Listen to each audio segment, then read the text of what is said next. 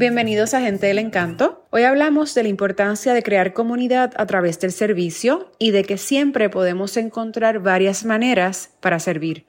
Para esto nos acompaña Rolando Rivera, quien desde hace más de 10 años sirve como bombero voluntario en su comunidad en el estado de Virginia.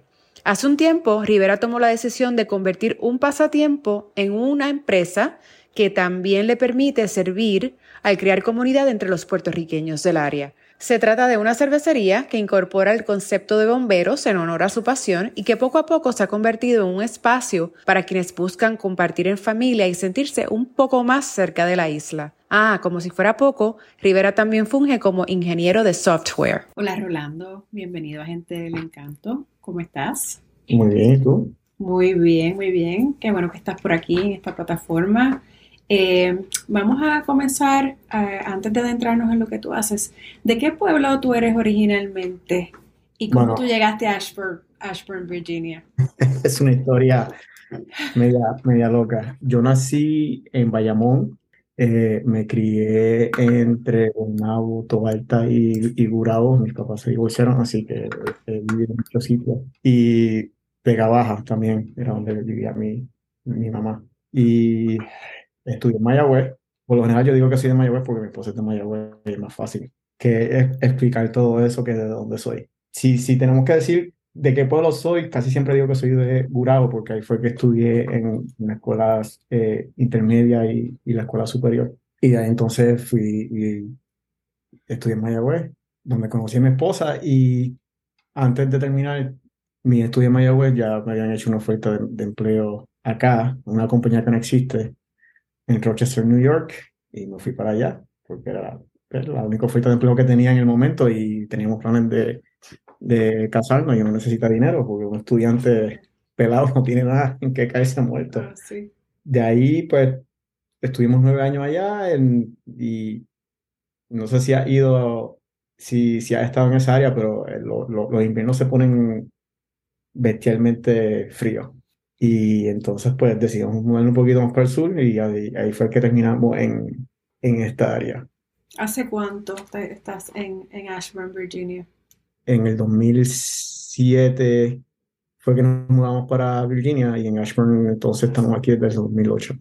Tú eres un, ¿verdad? un vivo ejemplo de cómo uno puede servir en diferentes ¿verdad? aspectos de la vida. Este, Vamos a comenzar con que tú llevas años sirviendo como bombero, ¿verdad? Como bombero voluntario en varias estaciones en el área en donde resides. ¿Cómo llegaste a eso de ser bombero? Yo siempre me, me, han, me, me llama la atención las cosas que son lo, o que gente considera peligrosas. Yo, para mí a veces son, no las considero peligrosas como tal, pero me, me llama la atención cosas que son así. Y también le quería dar el, un ejemplo a, a, nuestra hija de servicio y de servir a la comunidad y pues qué mejor para mí claro. viviendo a una milla y guiando por ahí siempre tienen que necesitan ayuda, que necesitan ayuda y un día decidí ir y, y ahí empecé, eso fue en el, en el 2010, llevo desde eh, hasta esta altura. O sea que todavía, todavía ¿qué haces? Activo, sí, sí además de servir a la comunidad, sirves cervezas. Pero sí. vamos, ¿verdad? Vamos a, a, remontarnos un poquito. Hace varias navidades eh, atrás, tu esposa Marian te regaló un kit para hacer cervezas eh, y el resto es historia. ¿Cómo de recibir un kit de regalo tú decidiste, yo quiero abrir una cervecería? ¿Cómo fue esa transición? Mi esposa me regala de Reyes un kit para hacer cervezas de, de un sitio en Manassas que se llama Jace, uh, Jace Brewing. Y empecé a hacer cerveza, yo no, yo no, no, tenía idea de qué estaba haciendo. Simplemente seguí las instrucciones. O sea, que fue la primera vez que tú hacías no, eso. No, no, sabía nada porque no, en, en, el momento no conocía a nadie que hubiese hecho cerveza. Simplemente seguí las instrucciones, más o menos al pie de la letra, busqué unos cuantos videos de cómo hacer cerveza y qué sé yo, y y sin tener idea de lo que estaba haciendo, pues la hice. Eh, después que estaba hecha, después que la embotellé, a las seis semanas creo que fue desde que empecé hasta que terminé, la pruebo y no estaba mal. Y eso a mí me sorprendió mucho, porque yo no tenía idea de qué estaba haciendo y dije, wow, esto no está mal. Si ya aprendo un poquito, creo que puedo hacer cervezas mejores. Y eso se convirtió en un hoyo negro. Eh, en, en, en, esos hobbies que uno, uno gasta más de lo que debería. Y fui comprando equipo y fui eh, adquiriendo más, más conocimiento. Fuera de esto, en el momento yo era empleado de Comcast como software engineer, que es lo que yo hago. Y en oficina yo dije, mira, estoy haciendo más cerveza de la que puedo beber. El interés mío era en hacer mucha cerveza variada, no tanto en, en, en, tomármela, porque no. Eh, es un montón de cerveza que uno toma. claro. Solo. Y pues en la oficina, como que hicimos un, un, un serrucho, yo le puse el, el Brew Club y todo el mundo aportaba y con eso yo compraba los, los, los, ingredientes y fui comprando un poco más de equipo y nos, y nos dieron la, la, cerveza y eso pues de ahí fue que salió la idea de que esto puede que sea algo viable como negocio. Y entonces cuando oficialmente abrieron eh, con el nombre, ¿no? Que también es alusivo a tu servicio como bombero, House Six Brewing, eh, ¿cuándo fue que abrieron las puertas? Em, empecé a buscar inversionistas y nos incorporamos en el 2016 empezamos a buscar sitios y manufactureros de e, equipo de, cerveza y eh, todo lo que conseguíamos como que no estaba funcionando, no era correcto en cuestión de el local y yo dije, mira, si esto no funciona, yo lo tengo a todo el mundo y se acabó porque demasiado de, de dolor de cabeza. El, el, plan E yo creo que fue. El plan E eh, nos fuimos con una compañía que se llama Merit. Estaban empezando una construcción nueva y fuimos los primeros que nos mudamos a, a ese parque industrial y ellos han sido muy buenos eh, con nosotros y con todo el mundo, ellos son excelentes. Nos, han, nos han dado la mano, nos, nos, ayudaron durante la pandemia, igual que el banco también nos ha ayudado un montón y obviamente nuestro, nuestros clientes. O sea, que ustedes abrieron antes de la pandemia, pero durante la pandemia tuvieron que... Nosotros abrimos junio, mm, fue como lo que le dicen un soft opening, y abrimos en el 2000, exacto, junio, no fue junio, fue julio del 2018. 2018. Hicimos una gran apertura entonces para septiembre, que ya teníamos, estábamos más al día, y los primeros meses, pues, fueron más o menos bien. Después las ventas empezaron a bajar un poquito. Estábamos viendo que funcionaban. Lo que, eso es algo típico de un negocio nuevo. Cuando tú abres, tienes buenas ventas, después la gente ya no eres. El, lo nuevo. Exacto, ya, ya, ya no eres nuevo. Entonces tienes que empezar a ver qué tipo de clientes tú puedes atraer, cómo funciona. Eso es cuestión de todos los negocios.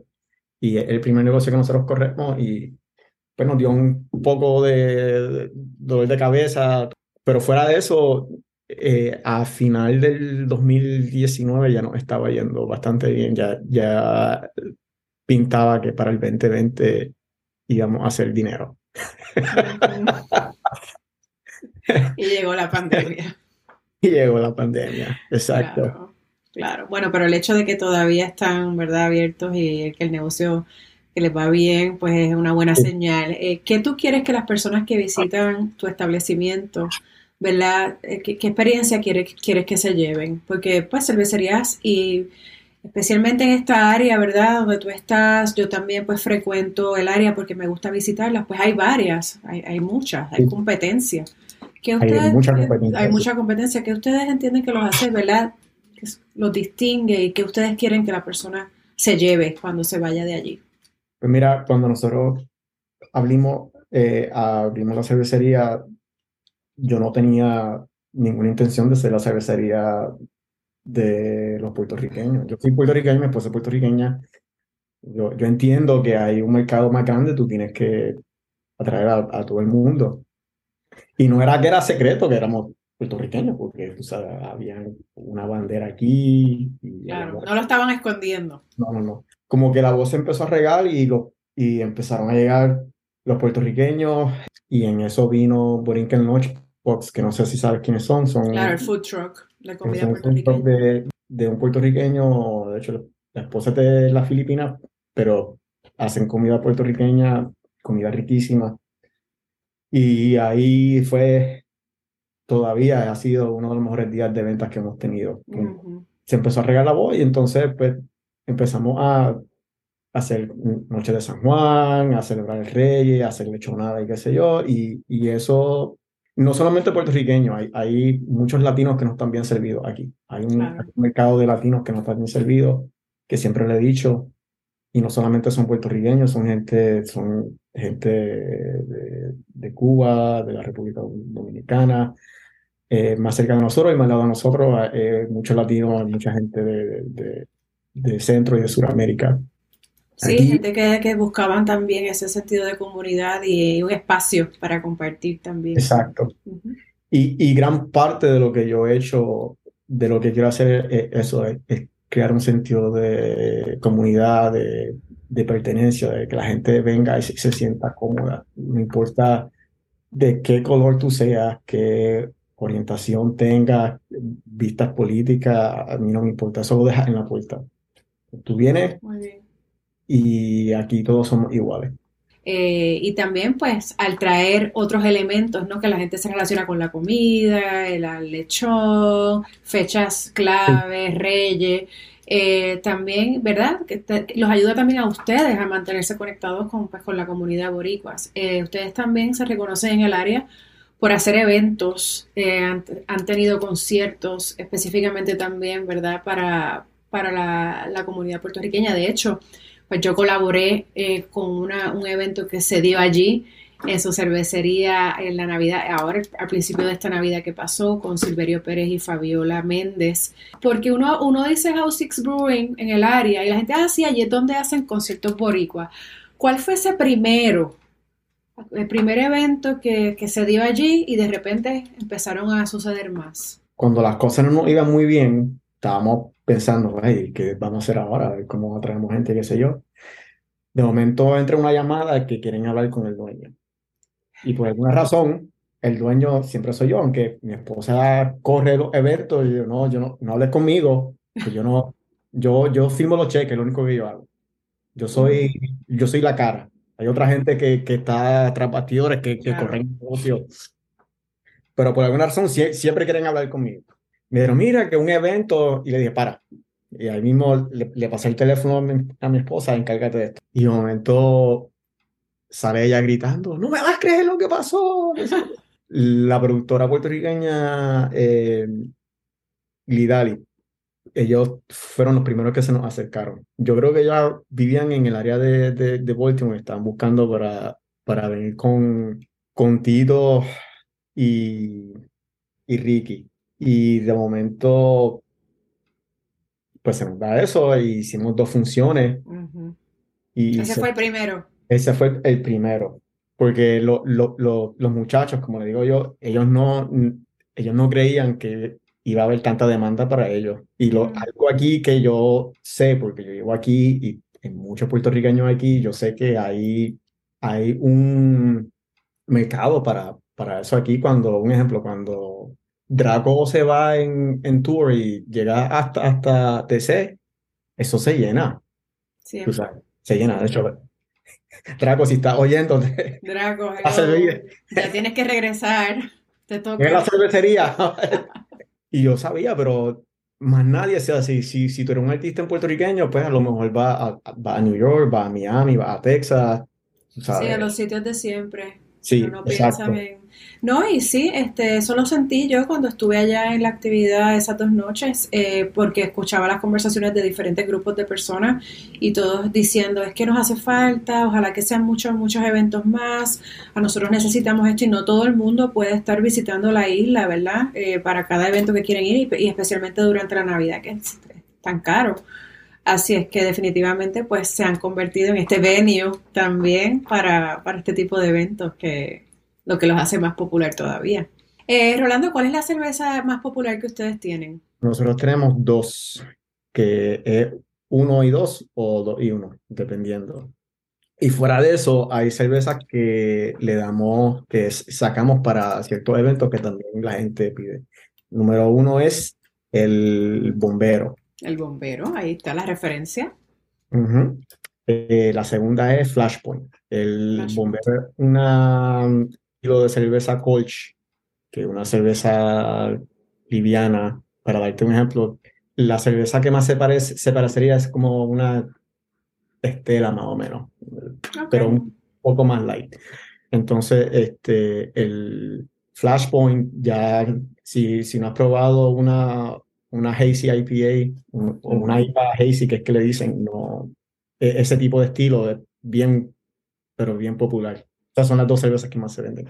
Fuera de eso, cuando, por ejemplo, para la noche de San Juan, nosotros hacemos una cerveza que se llama Old San Juan, y esa pues se saca simplemente para de San Juan. Muy bien. Y, durante ese mes, durante ese mes es la número uno. Chévere, chévere, que dependiendo de los eventos se, se hacen las cervezas específicas. ¿Cómo se vislumbra para ustedes este año nuevo, 2023? ¿Y qué planes, tienen algunos proyectos nuevos que quieran ver realizados este año? Cuando empezó el verano pasado del 2022, ya las cosas después que eh, aflojaron las restricciones de COVID, como que todo empezó de nuevo y de momento como que puso los frenos, hubo una recesión, hecho en la compañía mía, pues yo nunca he dejado de trabajar, porque hasta que la cervecería no, no, no, esté muy bien, no, no, no, no puedo irme todavía. Eh. Tú haces las tres cosas, tú todavía eres voluntario bombero, tú eres software engineer, y tú corres la cervecería también junto a tu esposa y el equipo. O sea que tienes tres sombreros. Entre otros, sí. Entre otros. Como que hubo una mini recesión y ha afectado mucho la industria, no solamente la, la, cervecería, pero el restaurante. Nosotros estamos dando la batalla por ahora, pero lo que me gustaría, lo que sí nos hemos dado cuenta es que la gente no va a venir donde ti porque eres puertorriqueño, la gente no va a venir donde ti porque ah, tienes muy buena cerveza. Encima de eso tienes que dar una razón para que vengan. Eh, por ejemplo, nosotros celebramos el, el, Día de Reyes y el Día de Reyes se nos llenó. Vino por Inkel Box, comida puertorriqueña, tenían un, especial que tiraron con un bol de... El bol entero era un, como un mofongo relleno con arroz con andules y cerdo. Y nosotros no, pues, no, nos vestimos de los Reyes Magos, yo incluyéndome. Ah, qué bien. qué chévere. Vienen los nenes, les damos regalitos. Nada fancy, tú sabes. Claro, pero es la idea de celebrarlo. Exacto. Y no perder la tradición entre la comunidad. Y con eventos así también hacemos eventos privados, eh, pero lo que más atrae a la gente es darle una razón para salir de la casa, que se olviden del día a día y que la pasen bien para ese efecto nosotros nos hemos adaptado a, a, este clima nuevo en cuestión de que tenemos noche de trivia todos los, los, miércoles y esa noche nos va muy bien. Un viernes sí, un viernes no tenemos algo también. Tenemos eh, Music Bingo, eh, muy buena noche también. Eh, y seguimos con, nosotros hacemos ahí par de promotores que usan nuestra facilidad para hacer 5K eh, y 10K y también nos ayuda. hay que continuar con mucho, ese tipo de... Muchos eventos eh, con la comunidad en mente. Muy bien. Han integrado en la comunidad y exacto, hacer cosas especiales y quieren seguir replicando eso durante el año. Exacto, y pues lo que vemos, vemos es haciendo más de eso para seguir, eh, darle una razón al público para que salgan. Que lo siga apoyando. Muy bien. Y que vengan a, disfrutar con nosotros y ya que están ahí, eh, se den una u otra cerveza, tú sabes. Muy bien. Pues Rolando, a menos que quieras añadir algo más, si no pasamos a la sección de preguntas rápidas para que la gente te conozca aún más. ¿Cómo no? Ok, la primera es Rolando en una palabra. Aventurero. Si tuvieras que regalarle un libro o un disco a todos tus seres queridos, ¿cuál sería? The Places You Will Go, de Dr. Seuss. Muy bien. En años recientes, ¿qué nueva creencia, comportamiento o práctica mejoró considerablemente tu vida? Eh, tener mucha empatía con, con la gente y, y, ver la gente con mucha más compasión, no solamente con otra gente, pero conmigo mismo. Una frase o palabra que te inspire. Let's do it. Muy bien. Muy bien. ¿A qué suena el silencio? Divino. Un buen consejo que te hayan dado. No haga de, de enemigo innecesario. ¿Cómo conectas contigo? En la naturaleza. ¿Qué es algo que has vivido y que nadie se debe de perder de experimentar? Aprender a deliriar. Un puertorriqueño o puertorriqueña que te inspire. Mi esposa. ¿Qué legado quieres dejar? La vida es una. Vívanla lo más que puedan. Ok, ¿cómo las personas pueden seguirlos a ustedes eh, en las redes sociales? Importante. Mira, nosotros tenemos eh, un website www.house6.com. El número 6, house, el número 6 y house6brewing. punto com. Eh, tenemos presencia en las redes sociales, en Facebook también, House6, y en Instagram, House6. Pues Rolando, quiero darte las gracias por el ratito y a todas las personas, ¿verdad?, que ahora conocen tu historia, que estén por el área o que estén pasando por el área, que se den la vuelta por el House Six y más, más allá de, ¿verdad?, de, que es una cervecería, un, establecimiento, es un lugar donde pues han creado tu esposa y tú y el equipo, comunidad entre los puertorriqueños y los latinos. Eh, cuando uno está lejos de casa, ¿verdad? Como nosotros en la diáspora, pues eso es tan importante y esas tradiciones, esa noche de San Juan que uno no puede estar en la playa en Puerto Rico, ese Día de Reyes, que acá sabemos pues que esta cultura americana pues realmente no, no lo celebran. Pues el hecho de que ustedes estén haciendo eso y manteniéndolas vivas, pues un aplauso bien grande de parte, de parte de acá y de todos los que escucharán este podcast este, en, en algún momento. Así que aquí siempre a la orden y conectaremos en otro momento para que nos sigas dando updates de los proyectos. No? Gracias, gracias. Por, claro que sí. Por tu tiempo y siempre bienvenida. Así que cuando te quieras dar la vuelta, nos dejas saber. Gracias. Un placer siempre. Gracias a ti.